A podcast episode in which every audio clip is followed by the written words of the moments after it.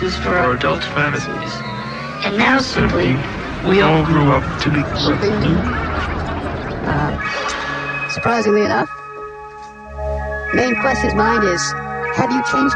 And the answer to that is, uh, yes.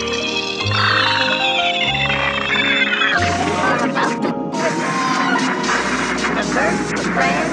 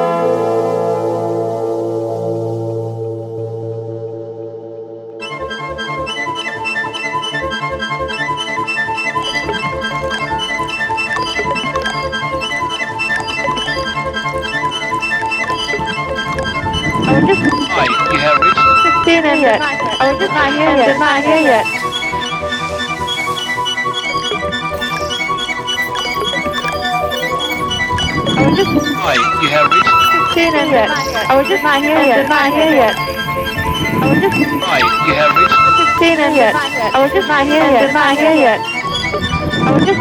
Hi, you have reached